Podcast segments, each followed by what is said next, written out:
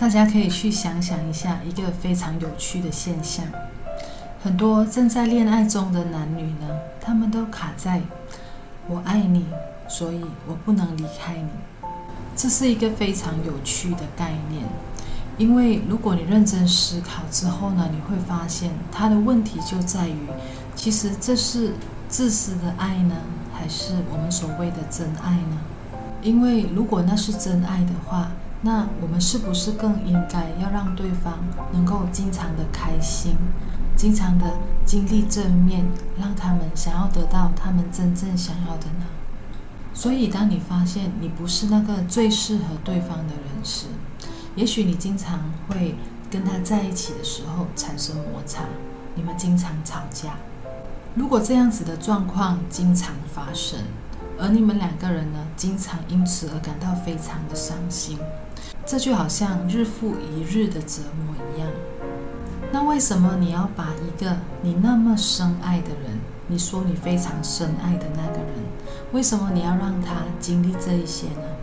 也许在这个时候，你会狡辩说：“我并没有要他这样子，我一直在想办法的爱他，我并没有要让他痛苦。”但是，但是，你必须明白一点，你想要给他的，跟你能够真正给予他的是不一样的。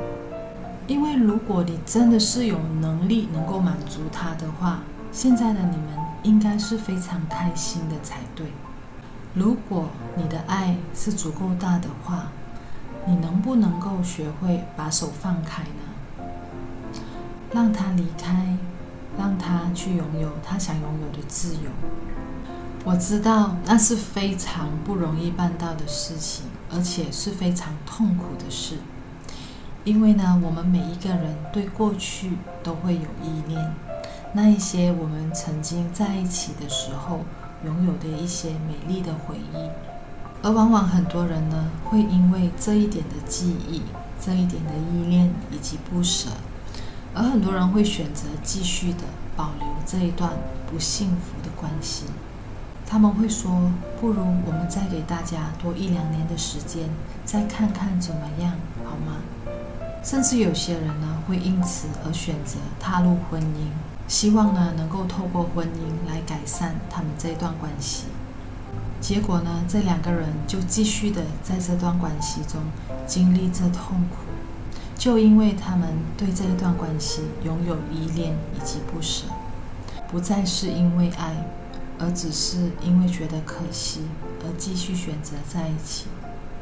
我们常说，因为我很爱他，所以我不能离开他。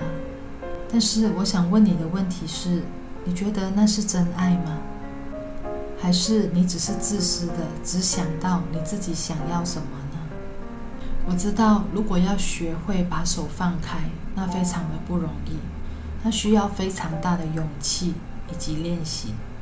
但是你知道吗？如果你学会了把手放开，你不单只放过了他，你也同时放过了你自己。当你学会把手放开时，你就仿佛在你的身上清空了一个负能量。虽然一开始的时候你会非常痛苦，但是你必须要明白一个大自然的原理：没有一场暴风雨是不会停的。你现在所正在经历着的痛苦也是一样。当时间久了之后，你的专注力会慢慢的转移。当你的专注力在转移的时候，你的能量也会在这个时候跟着转移。当你的能量转移之后，它将会为你开启一个新的空间，让更好的人事物在这个时候来到你的生命里。到了那个时候，当你转回头去看一下当年的你，也就是现在的你，你一定会想：当年的我为什么那么笨呢？所以，每当你下一次需要去衡量爱时，你一定要去认真的想想，那是真爱吗？